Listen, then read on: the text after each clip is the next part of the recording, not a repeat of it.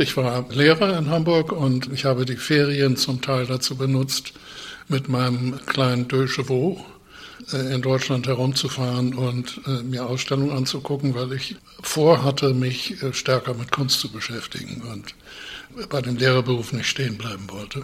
Und habe also länger studiert, als man eigentlich für eine Lehrerausbildung braucht. Und dazu gehörte auch ein Aufenthalt in München an der Universität bei Hans Edelmeier. Das war unglaublich fruchtbar. Er war eigentlich auch schon kurz vor der Emeritierung und hat seine letzte große Vorlesung über Johann Bernhard Fischer von Erlach gegeben, alles auswendig und eine sagenhafte Persönlichkeit gewesen. Und, und ich war nach München gegangen, weil er ein äh, Buch herausgegeben hatte, Die Revolution der modernen Kunst. Ich kannte Verlust der Mitte, das war so seine seine Polemik gegen die Moderne gewesen, die ihm sehr viel Kritik eingebracht hat. Er erregte den Verdacht, Sympathisanten rechter Bewegungen gewesen zu sein. Ich drücke mich jetzt mal vorsichtig aus. Und ähm, dann kam also dieses äh, Band 1 von Rowohls Enzyklopädie, äh, Revolution der modernen Kunst. Und das fand ich faszinierend. Den Mann wollte ich kennenlernen. Und er hatte eingeladen zu einen, einen Pater aus Barcelona einen Vortrag über Gaudi zu halten. Es gab einen Anschlag im schwarzen Brett und es passierte dann Folgendes, dass anscheinend kaum ein Student da erschienen ist. Ich bin auch nicht hingegangen, weil ich völlig überarbeitet war. Ich wollte so viel wie möglich in dem Semester schaffen, hatte auch ein Referat schriftlich äh, auszuarbeiten und wohnte außerhalb Münchens, musste also mal pendeln und so und und äh, ich bin da auch nicht hingegangen, zu meinem großen Bedauern. Und dann die nächste Seminarsitzung begann mit einem unglaublichen Donnerwetter. Also so, wie man ihn so in, in, äh, in altem autoritären Stil gewohnt ist. Also meine Damen und Herren, Sie sind es gar nicht wert, hier überhaupt noch zu sitzen. Es ist für mich völlig unvorstellbar, dass Sie es nicht für nötig gehalten haben, meiner Einladung zu folgen. Ich habe mir was dabei gedacht. Sie wissen alle, dass ich mich sehr mit dem Problem der modernen Welt auseinandersetze. Und nun lade ich einen Kenner von Gaudi ein, der die Partikulierung der Farbelemente in der Architektur zum Thema seines Vortrags macht und damit einen Anstoß in die Modernität formuliert. Und Sie halten es nicht für nötig, ähm, sich das anzuhören. Ne? Das war so seine allgemeine, allgemeine Tendenz. Ich selber konnte mit ihm oder er konnte mit mir auch gut. Er fand es sehr interessant, dass ich von der Pädagogik kam ich muss dazu sagen, es gab einen Numerus Clausus. Es gab überhaupt 100 Studenten in dem ganzen Kunsthistorischen Institut. Dass ich da trotzdem noch reinkam, das war diesem Umstand zu verdanken, dass er es interessant fand, dass jemand nicht von der Kunstgeschichte kam, bei ihm Rat suchte.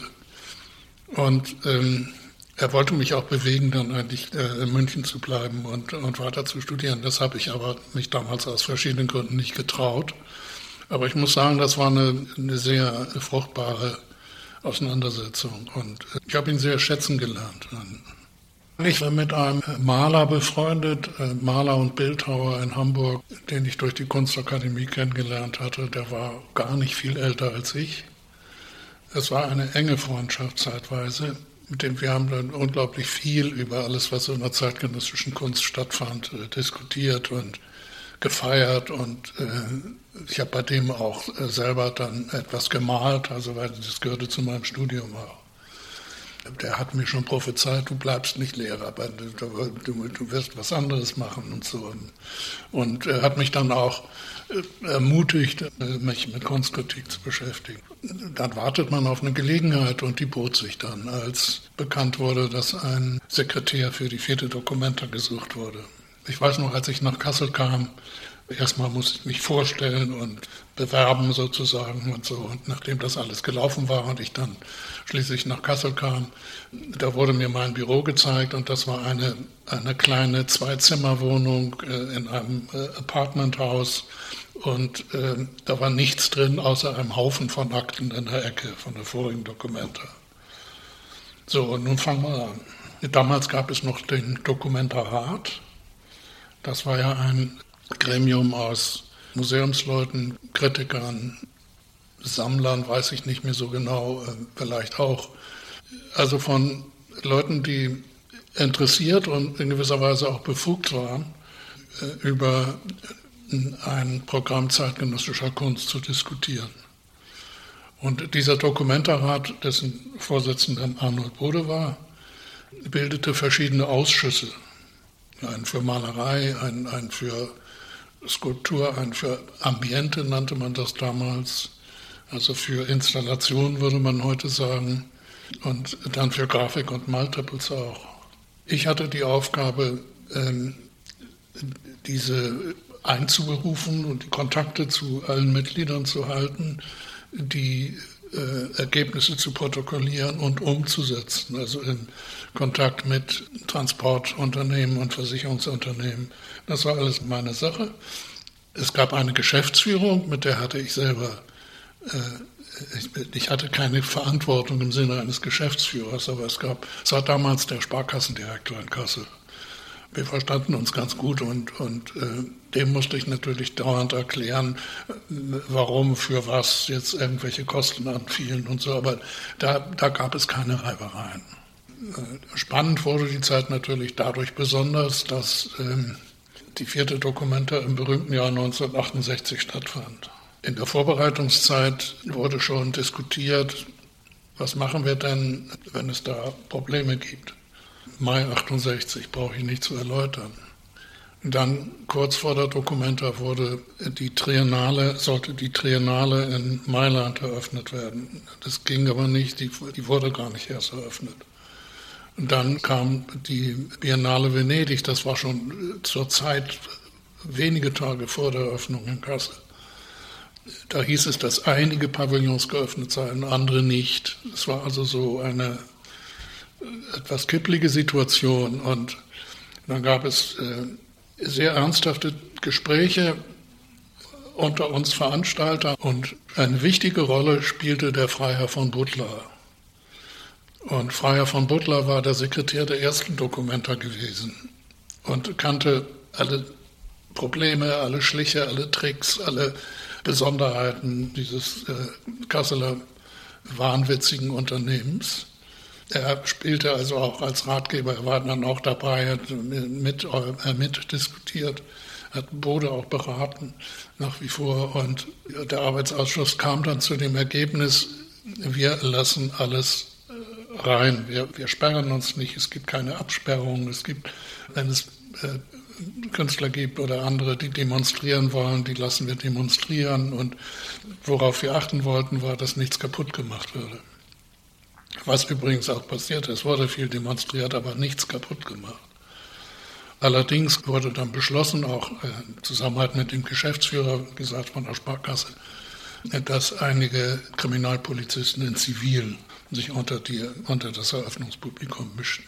Hinzu kam als besonderes Problem, dass das Gebäude an der, in der sogenannten Neuen Galerie, also das ist das, das Museum an der schönen Aussicht in Kassel, eigentlich das, das traditionelle Kunstmuseum war ähm, nur notdürftig von Kriegsschäden repariert worden und sollte nun zur Dokumenta wieder aufgebaut werden. Hatte, zu dem Zweck hatte man Teile Stein für Stein abgebaut und dann alles wieder zusammengesetzt. Aber ein paar Tage vor der Eröffnung der Dokumenta waren natürlich die Kunstwerke fast alle da und auch schon in den Räumen war das Dach dann noch nicht drauf. Und dann gab es Gewitter. Und es regnete in Strömen. Das muss sich mal vorstellen, das ist eine Wahnsinns, also heute, wenn man, also jede, jeden Hauch von Feuchtigkeit, den man misst und so, ja. Und damals war, äh, wir haben natürlich alles entsetzt. Was konnten wir tun? Wir haben also die Sachen aus dem Keller, wo das Wasser sich sammelte, schnell wieder rausgeholt. Und dann haben wir riesige äh, Gasbrenner besorgt, die also die, die Räume austrocknen sollten. Und dann ganz zum Schluss, am Tag der Eröffnung, war das dann auch wenigstens dicht oben.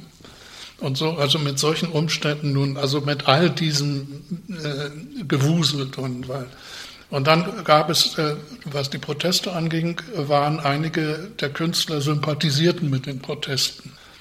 Ich als Koordinator muss dazu sagen, ich war natürlich also von morgens bis Mitternacht dauernd da und versuchte das zu regeln, was da auch technisch zu regeln war. Arnold Bode hatte einen Plan gemacht mit einem Innenarchitekten und dem nach diesem Plan sollten nun die Kunstwerke verteilt werden.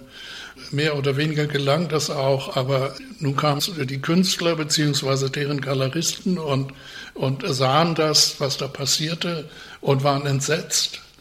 Einige Künstler verlangten dann, äh, ihre Arbeiten zurückzuziehen. Sie wollten ihre Arbeiten zurückziehen.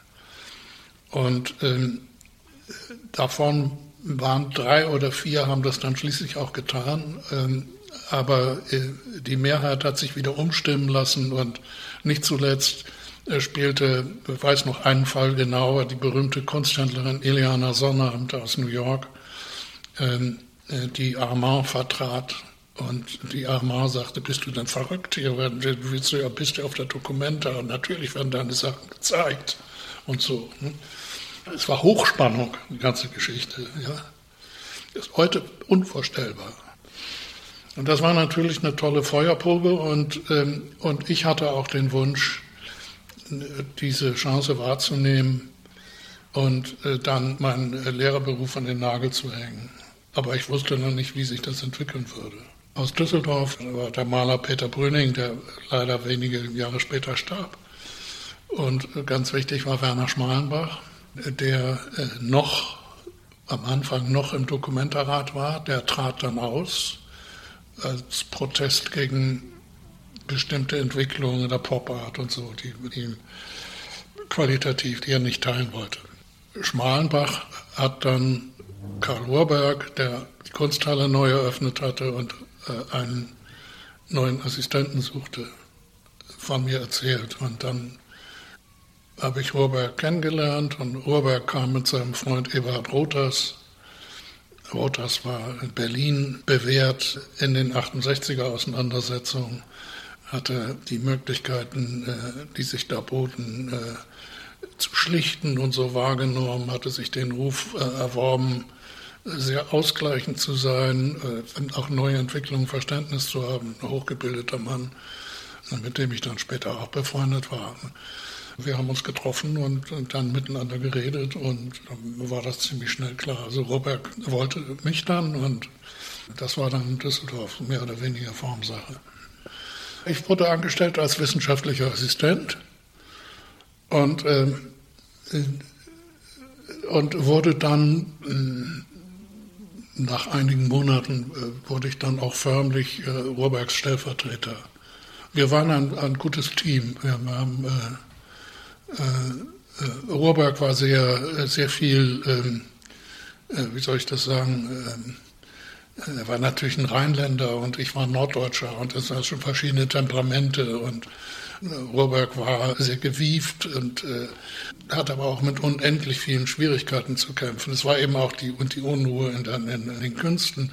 Es war keineswegs so, dass jetzt die Düsseldorfer Gesellschaft jetzt von Anfang an dem zugestimmt hätte ohne weiteres, was die Kunsthalle so machte. Der Nurberg hat sich große Mühe gegeben, von Anfang an die Weichen richtig zu stellen. Da gab es die erste Ausstellung aus rheinisch-westfälischem Privatbesitz. Und damit hatte er natürlich viele Kontakte, nicht nur zu den Sammlern, sondern auch manchmal zu den Künstlern. Und das entwickelte sich dann sehr schnell und mit einem unglaublichen Tempo. Es waren manchmal an die 20 Ausstellungen pro Jahr. Und das äh, natürlich kleine inbegriffen und äh, nicht immer musste man einen Katalog machen. Wir haben ja viele Kataloge auch selber gemacht und die waren aber nicht so umfangreich wie heute, die waren auch nicht so anspruchsvoll wie heute. Wir haben uns beide, Rohrberg und ich auch, auch als ich nachher alleine war, vorgenommen, wir mischen uns da nicht ein. Es gab natürlich ähm, die Position Beuys. Und ob man wollte oder nicht, dazu musste man Stellung nehmen. Robak hat sich sehr für Beuys eingesetzt. Äh, Beuys gehörte von Anfang an zu den entschiedenen Kritikern dieses Neubaus am Grappelplatz. Der wollte den gar nicht und äh, verlangte den Abriss. und äh, auch mit einigen anderen und äh, trat dann natürlich auch ein bisschen militant auf, was so seine Art war. Und ähm, dann war in der Stadtverwaltung, auch beim Kulturdezernenten, Diva Boys eine Herausforderung. Es hätte sich niemand vorstellen können, dass man in Düsseldorf also eine Straße nach Beuys benannt würde oder so. Völlig ausgeschlossen. Und dann gab es eine Ausstellung der Sammlung Ströer, Karl Ströer aus, aus Darmstadt. Und ähm, diese Ausstellung war von der Nationalgalerie in Berlin äh, übernommen worden. Zusammen, ich hätte beinahe gesagt, zusammengestellt worden, was sicherlich falsch ist, zusammengestellt haben, dass die Kunsthändler Friedrich und Dahlem. Dazu gehörte der Teil der Sammlung Ströer, der Teil des, äh, von Beuys, aus dem Werkkomplex von Beuys, der dann äh, in Darmstadt gelandet ist, im Museum. Und das waren auch Teile, wenn ich richtig erinnere, die vorher auf der Documenta gezeigt worden waren. Dann stellte sich heraus, dass die Kunsthalle äh, räumlich die Ausstellung nicht komplett würde zeigen können. Die war zu umfangreich. Und dann machte Beuys den Vorschlag, wir teilen das einfach. Was ihm natürlich auch für die Selbstdarstellung wichtig war. Der Vorschlag war eine Hälfte, war die erste oder war zweite, weiß ich nicht mehr, wie die Reihenfolge war. Ich glaube, die erste Hälfte war die Amerikaner und die zweite Hälfte die Deutschen. Und zu den Deutschen zählte natürlich Beuys. Dazu gehört auch einige Arbeiten von Baselitz, Schönebeck und so, ich weiß nicht mehr wer noch. Beuys beanspruchte den ersten Stock in der Kunsthalle und hat da sehr äh, intensiv gearbeitet, auch an, an, seiner Ausstellung. Er verlangte dann, also das Katalog war für beide natürlich, das den haben wir auch übernommen, haben wir gar nichts dran gemacht.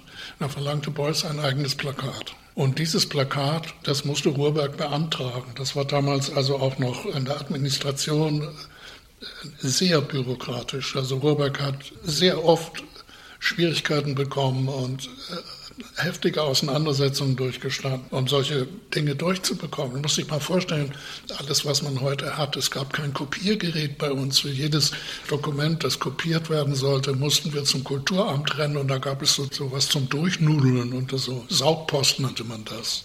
Und dann für ein Plakat, weil Beuys das war, das war nicht vorgesehen und dann musste man die Erlaubnis einholen und so. Und die wurde Ruhrberg verwehrt dann hat er mit seinem Rücktritt gedroht. Das war in gewisser Weise leichtsinnig, denn also heute, wenn heute jemand mit seinem Rücktritt droht, äh, dem wird sofort nachgegeben. Damals äh, fürchtete man wohl, welchen Löwenbändiger würden wir denn an seiner Stelle kriegen? Also dann, dann lieber doch bei Ruhrberg bleiben. Und ich habe mich ihm angeschlossen. Ich habe gesagt, gut, dann gehe ich auch weg. Dann fand die Ausstellung auch statt. Also ich meine, das musste er wirklich dann im Kulturausschuss durchsetzen. Ich meine, uns ist ein rein städtisches Haus. Das Geld kam, das war, das darf man nicht vergessen, das war Geld des Steuerzahlers. Und das waren kulturelle Leistungen, waren im, im Stadthaushalt freiwillige Leistungen. Die waren nie garantiert. Die mussten beschlossen werden vom Rat.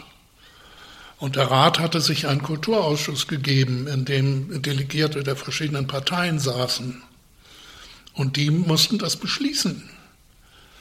Und also das alles muss man im Kopf haben, wenn man sich vorstellt, dass dann also ein Außenseiter wie Beuys mit diesem kunstrevolutionären Anspruch auftrat, dass der plötzlich so bestimmte Forderungen stellte. Und die meisten Leute im Rat natürlich konnten damit überhaupt nichts anfangen. Das ist jetzt eine Extremsituation gewesen. Gab auch noch andere, die vielleicht nicht ganz so extrem waren, aber, aber auch spannungsvoll. Und ähm, daraus war natürlich zu lernen, dass, es, dass ja auch äh, Beuys nicht äh, der allein Seligmachende ist. Und ähm, Ruhrberg war immer der Meinung, dass man, äh, dass man äh, pluralistisch denken müsste, dass man die Vielseitigkeit der Entwicklung in den Künsten äh, auch wahrnehmen und vermitteln müsste und natürlich auch die unterschiedlichen Interessen des Publikums. Äh, das nützt ja nichts, wenn man also so für irgendeine Elite äh, ein paar Ausstellungen macht und dann wird das Institut mangels Resonanz geschlossen. Und daraus ergab sich dann eine, eine spannende, vielseitige Ausstellungspolitik, ähm, die ich dann fortsetzen wollte. Ich habe dann auch, als ich antrat, habe ich nicht nur gesagt, für mich ist Amsterdam und, und Stockholm sind die maßgebenden ähm, Vorbilder, sondern ähm, äh, ich habe auch gesagt, äh, ich werde diese Art der Vermittlung von Karl Rohrberg fortsetzen. Rohrberg wollte nicht selber als inhaltlich als Veranstalter bei Prospektkunst in den Galerien der Avantgarde in Erscheinung treten, er behielt sich aber natürlich das Recht des Hausherrn vor. Wann ich äh, nach Düsseldorf gekommen bin, ich bin im Januar 69 nach Düsseldorf gekommen, das war noch vor Prospekt 2, also vor Prospekt 69. Prospekt 68 war mit Hilfe auch wieder eines Art Kuratoriums organisiert worden von Fachleuten, die sich trafen und, und äh, Fischer und Strelo hatten dann den Auftrag, das umzusetzen, die natürlich auch von Anfang an mitdiskutiert hatten. Dann war das auch eine Ausstellung, die noch so ähnlich wieder wie auf dem Kunstmarkt war, so nach Kojen organisiert, eingerichtet. Das alles war 69 schon aufgegeben. Ich war noch nicht verantwortlich, sondern Ruhrberg war verantwortlich und ließ dann Fischer und Strelo ziemlich freie Hand und ließ sich auch darauf ein, ähm, dass, ähm, ich glaube, das war Fischers Vorschlag, dass die Kojen wegblieben, dass man also ähm, die Dinge miteinander direkt in Beziehung setzt. So. Das ist dann eine Frage irgendwelcher Beschriftung oder Information ist, äh, wer von wem vertreten wird. Und das war 69, das war für das vielleicht äh, aufregendste Jahr, das noch am wenigsten von den Zweifeln an und auch von den Angriffen gegen die zeitgenössische Entwicklung geprägt war. Harald Seemann wurde eingeladen, zu Prospekt 69 eine Rede zu halten. Der Seemann, der hatte so Begabung eines Kabarettisten, der konnte also sehr plastisch, sehr, sehr witzig, auch mit Metaphoren spielen und, und argumentieren. Und der hat also den Kunstbetrieb als eine Art Jagdpartie beschrieben. Und wenn man da rauskommen wollte, dann, wenn man das, was die Künstler eigentlich damals, also die damals äh, fortschrittlichsten, zeitgenössischsten Künstler zu erreichen versuchten, war auszubrechen aus dieser Beziehung Atelier, Galerie, Museum. Und das war Landart natürlich, Process Art und solche Sachen. Ja. Dieser Vortrag wurde damals sogar im Spiegel gedruckt. Der, war, der machte Furore. Das war letzten Endes eine Verkaufsausstellung, ja. Aber wie das funktioniert hat, weiß ich nicht. Also das äh, auch später nicht. Das ging dann über die beteiligten Galerien. Also damit, davon hat die Kunsthalle keinen Vorteil gehabt. Die Kunsthalle hat das Haus zur Verfügung gestellt und damit natürlich auch, wenn man so will, die Aufsicht. Ja. Auch da war ich beteiligt, ja. Die Veranstalter äh, Fischer und Strelo, also die, die ja die Idee hatten ursprünglich, sind zu dem Schluss gekommen, dass sich die Prospektreihe eigentlich erübrigte in Zukunft. Es gab ja den Untertitel Vorschau auf die Kunst in den Galerien der Avantgarde und damals gab es noch, äh, noch nicht durch äh, schlechtes Marketing verdorbenen Begriff der Avantgarde. Der war noch echt an die künstlerische Strategien, an bestimmte Strategien und aber auch an künstlerische Weltentwürfe, Hoffnungen so gebunden. Und die hatte sich nun durchgesetzt mit Hilfe, nicht nur mit Hilfe von Prospekte, ganz allgemeine Entwicklung. Nicht dazu gehörten ja auch andere Ausstellung, etwa Harald Seemanns jetzt When Attitudes Become Form und, und solche Sachen. Und damit hatte sich eigentlich Prospekt erledigt und deswegen ähm, äh, war dann der Beschluss gefallen, wir stellen nochmal zusammen, wie sich eigentlich diese Avantgarde jetzt durchgesetzt hat in den öffentlichen Instituten, aber auch in den Galerien. Es wurde da prinzipiell kein Unterschied gemacht. Das war eine Art Chronik. Und diese Chronik ist, die habe ich nicht zusammengestellt, sondern damit habe ich einige Leute beauftragt. Und dazu gehörte Rudi Fuchs unter anderem, dazu gehörte mein Mitarbeiter Matheson und vor allen Dingen Benjamin Buchloh, der damals in Köln noch lebte. Dann gab es einen Skandal, weil einige Künstler, die nicht berücksichtigt worden waren in dieser Chronik, sich öffentlich beschwerten wissen wollten, wieso und behaupteten, das wäre Manipulation. Man konnte das zum Teil verstehen, weil wenn bei einer bestimmten Veranstaltung Künstler genannt wurden, aber dann gerade der oder der nicht, obwohl der auch auf der Veranstaltung vertreten war, dann war das eigentlich ungerecht, zumindest unhistorisch. Und das konnte man eigentlich dann nur damit verteidigen, dass man sagte, diese Auswahl ist eine Auswahl aus dem Blickwinkel von Prospekt. Aber das wurde dann als Geschichtsklitterung verstanden. Und dann sollte also der Katalog, mit dieser ganzen Chronik, sollte also aus dem Verkehr gezogen werden. Dem haben wir uns dann widersetzt und dann musste irgendwie Herausgabe Kunsthalle Düsseldorf oder so musste irgendwie überdruckt werden und dann blieb das trotzdem dabei. Aber das, das war ein Vorspiel für Westkunst, was auch Benjamin Buchloh vor allen Dingen auch, auch selber in seinem eigenen Beitrag für diesen Katalog vertreten hat. Es ist schon richtig, dass ich jetzt von Between auf Protas komme. Da ich also als der Macher von Between allmählich bekannt wurde, gab es natürlich unter Künstlern, aber auch unter Galeristen, gab es natürlich eine Art äh, lauernde Aufmerksamkeit auf das, was da so passieren würde. Und äh, natürlich immer auch so mit dem Hintergedanken, äh, ob man da nicht vielleicht auch äh, eigene Leute unterbringen könnte und so. Zu diesen interessanten Galerien äh, zählte die White White Space Galerie in Antwerpen. Anita Decker, die Leiterin, und Bernd Lohaus, selber Beuys-Schüler, war ihr Mann. Die waren sehr präsent in der, in der Szene. Und ich war eingeladen zu einer Performance von James Lee Byers in Antwerpen in der Galerie. Die hieß Airplane. Und Airplane bestand aus einem riesigen Stück rosa Seide, in das Löcher geschnitten waren, sodass man, äh, äh, wenn man das so in einem solchen Raum wie hier etwa auf den Boden legen würde, Leute einladen konnte, darunter zu kriechen und dann durch die Löcher zu gucken und so, dass eine Art Kollektivponcho so, so entstand. Ja. Dieses Gefühl zu zelebrieren war also die, die Anregung von, von Bayers. Dann fragte mich Anita Decker, ob ich eigentlich Marcel Botas kennte der, der würde doch auch dazu passen irgendwie.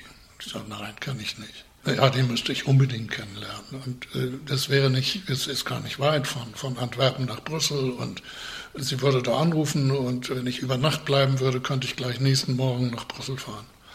Das habe ich dann auch gemacht. Äh, dort traf ich dann Protas. Ich meine, das war, äh, ich kam da so in, der Mittagszeit an. Ich hatte keine Ahnung, was das ist. Ich hatte auch, äh, auch Anita Decker hatte mir das auch nicht weiter beschrieben und so. Ich, man, man verließ sich einfach so auf solchen Hinweisen, einfach aufgeschlossen, mal sehen, was das ist. Maria Gelissen öffnete die Tür. Da stand am Schaufenster stand irgendwas von Museum, Musée d'Art Moderne, eine merkwürdige Geschichte. Es war so sich so ein besseres Reihenhaus, aber der alten Sorte, so wie im englischen Stil, mit so sehr schön durchgehenden Räumen im Parterre. Die waren bestückt mit Kisten es standen auch so ein paar Utensilien rum, die also darauf schließen ließen, dass hier jemand mit Foto arbeitete. Beleuchtungsgeräte und Projektoren und sowas. Und dann äh, bat sie mich, einen Augenblick Platz zu nehmen. Das konnte man aber nur auf einer Kiste und da saß ich dann. Und dann kam Brotas die Treppe runter, etwas verschlafen und wahrscheinlich äh, auch mehr oder weniger äh, interessiert, also nun äh, irgendwen Unbekanntes dann äh, sich mit dem unterhalten zu müssen, also ich weiß es nicht. Und dann saßen wir da beide auf der Kiste und keiner wusste eigentlich so recht, was er sagen sollte. Und dann waren an der Wand waren äh, so ein Kluster von, von Kunstpostkarten. Das war mir aufgefallen. Die waren sehr sorgfältig arrangiert. Das waren Kunstpostkarten von ich hatte damals den Eindruck, und das wahrscheinlich stimmt das auch, äh, von äh, Malereien, Zeichnungen aus dem 19. Jahrhundert. Wieso 19. Jahrhundert? Das, aber das war, das war so. Nachdem wir ein paar Sätze über das Wetter geäußert hatten, was man dann so macht, habe ich dann gesagt, was diese Kunstpostkarten erregten meine Aufmerksamkeit. Und ich wusste nicht so genau, was ich davon halten sollte. Ich hatte eine Vermutung, ob Brotas damit sagen wollte, dass man heute im 20. Jahrhundert Kunst nicht mehr so machen kann wie, wie damals zu der Zeit, also im 19. Jahrhundert, das entstanden war. Da guckte er, dann hat er so eine Art zu gucken, so große, große Augen plötzlich und äh, er wachte irgendwie auf dann kamen wir ins Gespräch und dann hat er dem irgendwie nachgegeben, hatte nicht genau gesagt, ja, Sie haben recht, aber so in der Richtung. Und dann habe ich weitergefragt und gesagt, wäre das nicht ein Ausdruck von Melancholie? Und das habe ich dann erst hinterher begriffen, das ist, das ist eigentlich der Schlüssel unserer Freundschaft geworden. Denn er hatte ja schon lange vorher, so als er aufhörte, nein, damals dichtete er noch, er war eigentlich ursprünglich Dichter gewesen und er hatte eine Gedichtzeile zu einer Art Motto seiner Arbeit gemacht, also praktisch wie später als Konzeptkünstler irgendeine Idee zum Motto ihrer Arbeit gemacht haben. Und die hieß äh, O Melancholie, Aigre Château des Aigles. Also O, o Melancholie, äh, bittere Burg der, oder bitteres Schloss der Adler. Das wusste ich aber nicht.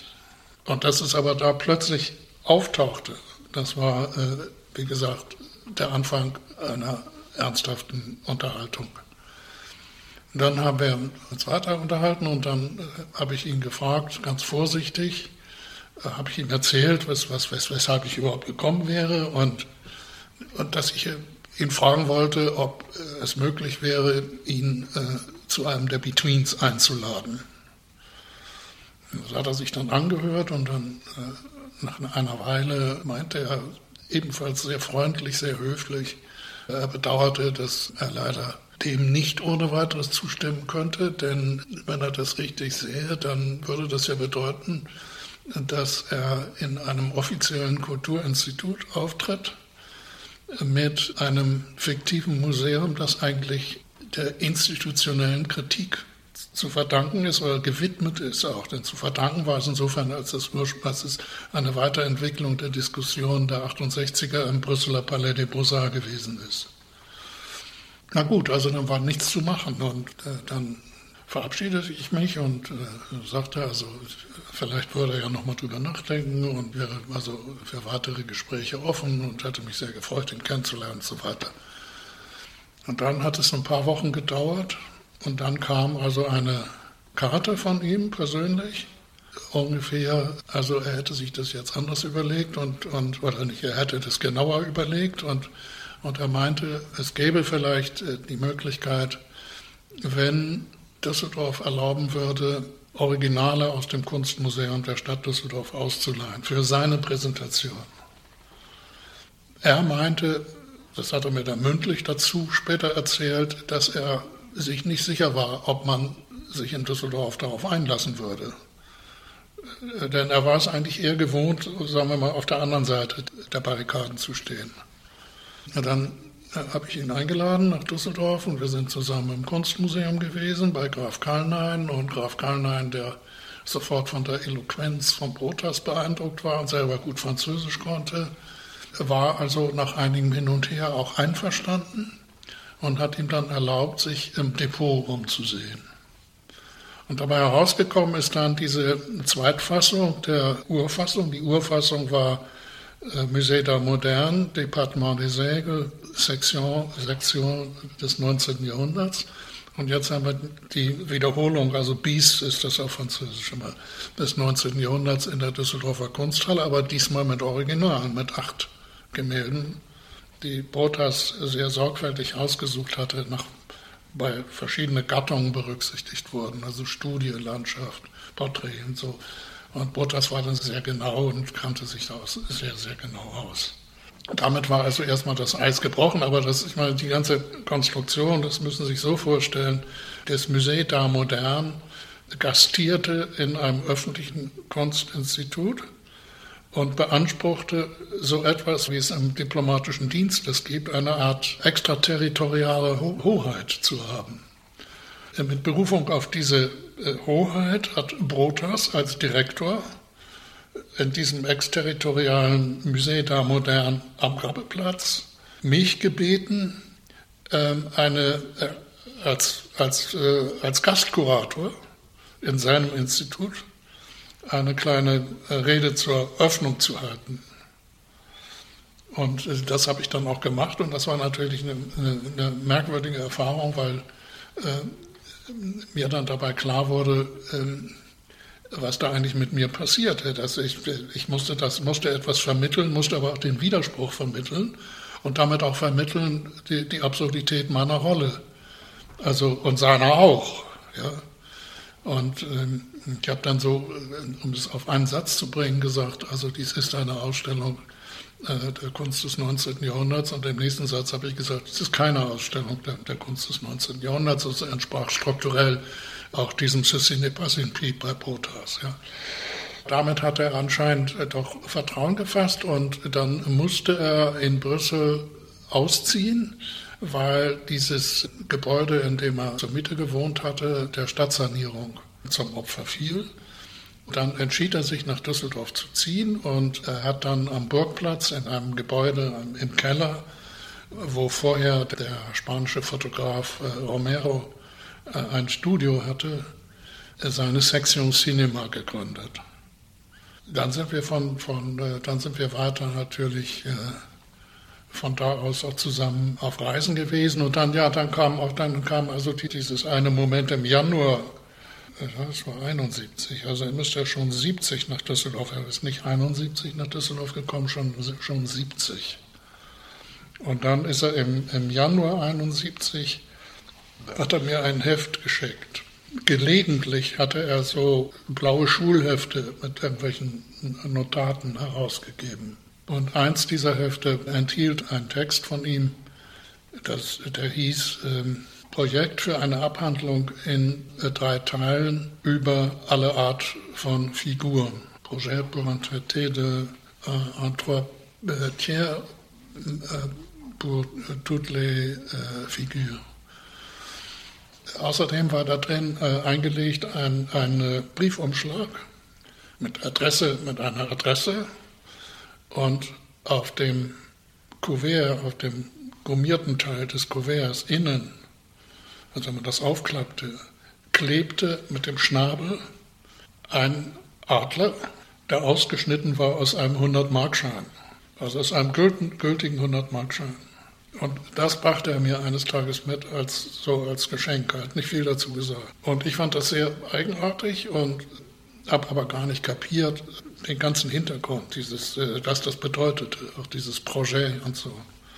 Und das war der Anlass dann für mein Buch, was ich jetzt erst kürzlich, also vor zwei Jahren, herausgegeben habe, über die Bedeutung dieses Buches. Es ist ein, praktisch mit einem Faksimile dieses Buches erschienen.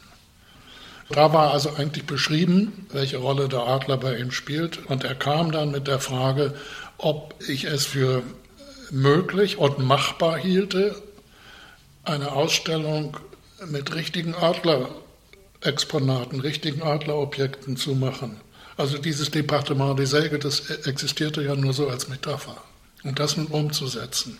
Und er meinte, wenn er mich fragte, dann hieß das nicht, dass er meine Meinung über sein Konzept wissen wollte, sondern das war ganz praktisch gemeint, weil er wusste ja, dass er als Künstler, verrückt wie er war, und dass er wusste, dass er als verrückt angesehen wurde von manchen Museumsleuten, nicht in Museen gehen konnte und für sein Musée d'Art Moderne, das gar nicht existierte, ein Leihgaben erbitten konnte. Und deswegen brauchte er da einen Partner. Und dann habe ich ihm natürlich gerne äh, gesagt, ja, natürlich kann man das machen. Und das zeigt dann also ein bisschen die Spannweite der Politik, die für die Kunsthalle in Düsseldorf nach meiner Überzeugung möglich war. Da war ich also noch, noch nicht Direktor, aber ich bin dann äh, wenige Monate später bin ich dann auch Direktor geworden. Aber dieses Ausprobieren der Grenzen, der, der institutionellen Grenzen, auch um den Preis des Widerspruchs.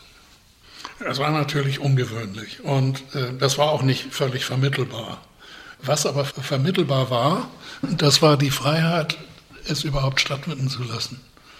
Und das sage ich ganz bewusst heute. Jetzt komme ich auf den Punkt, weshalb mir Auskunft über das, was damals war, heute nicht genügt. Heute gibt es diese Freiheit nur sehr begrenzt. Und selbst die Institute, die diese Freiheit vertreten, sind immer abhängig von Sponsoren, Geldgebern, Sammlern und so weiter. Es gibt diese Freiheit nicht mehr. Und das war ein, ein Lichtblick in der Welt, dass es sie gibt. Das hat Botas alles ganz genau gewusst. Und er hat auch gewusst, dass das gleichzeitig auch eine Illusion war, gemessen an der Realität des Kunstbetriebs. Er hat auch damit gerechnet, dass die Leute sagen würden, so ein Quatsch, was soll das? Und deswegen hat er dann darum gebeten, den Katalog in zwei Teilen zu machen, um in dem zweiten Teil zu dokumentieren, wie die Ausstellung aufgenommen wurde.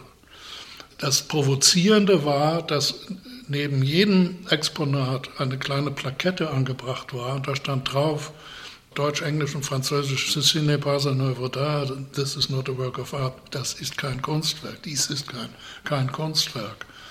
Und das war die Anwendung von Buddhas des Prinzips Ceci n'est pas une pipe von Magritte und gleichzeitig ein von ihm so gedacht als Widerspruch gegen Marcel Duchamp, der ein Urinoir hingestellt hat und so getan hat, das kann ein Kunstwerk sein. Ja, jedenfalls die Frage damit verbunden hat. Brutas hat gesagt, nein, das Gegenteil ist wichtig. Wir müssen diese Festlegung auf eine Auszeichnung eines Gegenstands auf, als Kunstwerk dann aufheben, wenn sie die Rolle eines Alibis hat für die Unterdrückung von ihrer eigentlichen Bedeutung.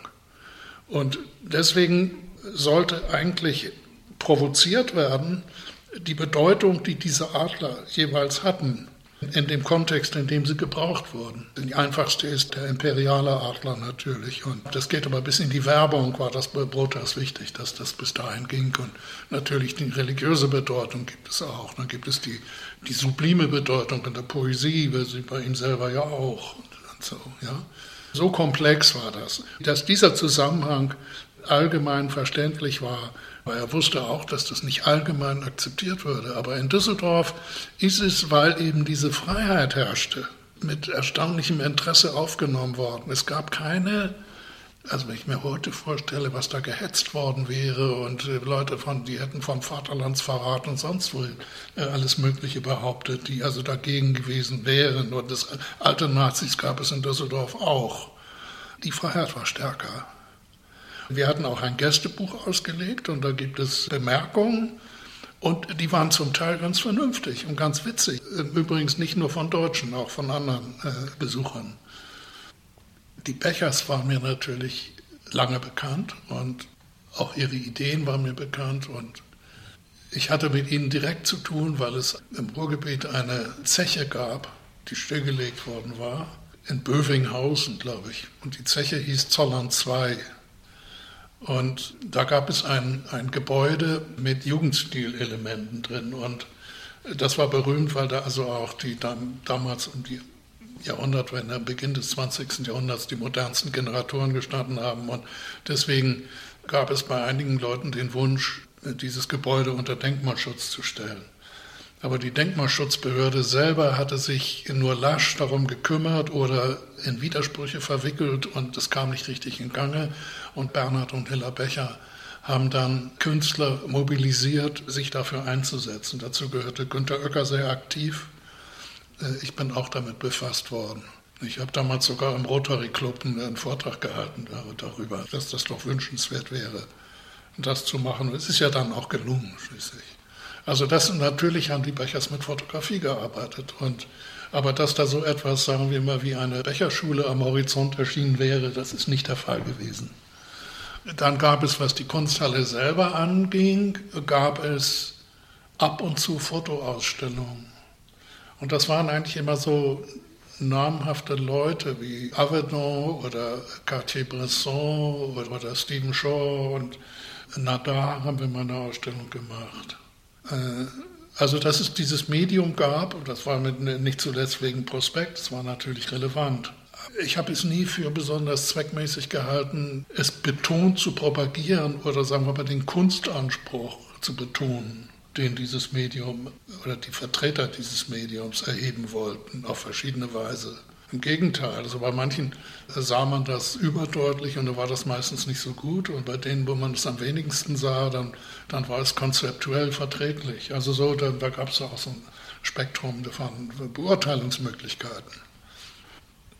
Und äh, zu den 70ern, was mich manchmal wundert, dass alles, aber auch alles, was heute noch oder wieder als besonders fortschrittlich in den Künsten gilt, in den späten 60er bis Mitte 70er Jahre schon stattgefunden hat.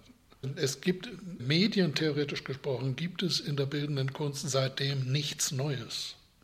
Und das ist eine ungeheure Herausforderung, aber es hängt auch mit der Globalisierung zusammen und mit, mit dem Ausprobieren von allen möglichen künstlerischen Überlieferungen und Erkundigungen, wie sie, wie sie von der westlichen Welt ja schließlich initiiert worden sind, das jetzt global stattfindet, dass man also das, das kaum noch erinnert. Das war damals, insofern haben Sie recht mit Ihrer Bemerkung, ob diese Zeit nicht die besonders bewegende, aufregende gewesen sei. Das stimmt in dem Punkt. Alles, was neu war, das wurde vermittelt mit dem Bewusstsein, es ist noch Kunst, obwohl es nicht mehr so aussieht wie Kunst. Ein Beispiel, da denke ich heute drüber nach, jetzt auch angesichts der heutigen Problematik, ein Beispiel von Hans Hake wieder. Äh, Hans Hake hatte auf Prospekt 69 ein Telex-Gerät ausgestellt. Und das Telex-Gerät äh, war mit Reuters, mit der Nachrichtenagentur Reuters verbunden. Und das spuckte immer so, so Rollen vom Papier aus mit Nachrichten. Und das war Kunst. Also welche Konsequenzen hat das, dass das im Kunstkontext vermittelt werden sollte? Was war, was war daran so, dass, man, dass es diesen Anspruch erheben konnte? Es gibt ganz wenige Endsituationen im visuellen Bereich. Dazu gehörte im 20. Jahrhundert, dazu gehörte natürlich das schwarze Quadrat von Malevich, zum, bis zum geht nicht mehr zitiert, missverstanden und nochmal missverstanden wird. Dann gehörte dazu der Spiegel von Gerhard Richter als die perfekte Illusion. Das geht auch nicht weiter. So ist es. Und dazu gehört für mich irgendwie dieses Tätigungsgerät von Hans Hake. Die, diese Durchbrüche, die da stattfanden, was immer die bedeuteten, die hat man miterlebt. Das ging mit einem Vorverständnis vor sich. Man teilte das Lebensgefühl der Zeit die Erwartungen, die Hoffnungen, die Befürchtungen, so wie man das immer tut, wenn man lebendig sich mit seiner Zeit auseinandersetzt. Und das fand da statt. Und dazu brauchte man keine weiteren Diskurse, um das zu erklären. Das war ja da vorhanden. Und das ist manchmal schwer zu ermitteln, weil dann wird man manchmal gefragt, ja, aber haben Sie sich dieses und jenes gedacht und so. Nein, wir haben uns gar nichts gedacht. Was man heute, was dann intelligente Leute mit Diskursen daraus gemacht haben, ist alles spannend und interessant. Aber das ist nicht das, was damals stattgefunden hat. Das kann man nicht anders ausdrücken. Das ist eine Frage der Vermittlung. Also daher kommt jetzt mein Zögern, von, von dem ich also ganz zu Beginn sagte, ich wüsste gar nicht, ob das Sinn hat, jetzt darüber zu reden, weil die Erinnerungen, die mir einfallen, auf etwas rekurrieren, was sich nicht nachvollziehen lässt. Und wenn man es versucht, ist es immer im historischen Abstand mit Mitbedeutungen noch und noch und mit neuen Bedeutungen, die aus der neuen Zeit kommen, die woanders äh, bedingt, durch etwas anderes bedingt sind. Es hat nicht die Unmittelbarkeit, die es mal gehabt hat. Und das ist das Spannende gewesen an diesen 70er Jahren.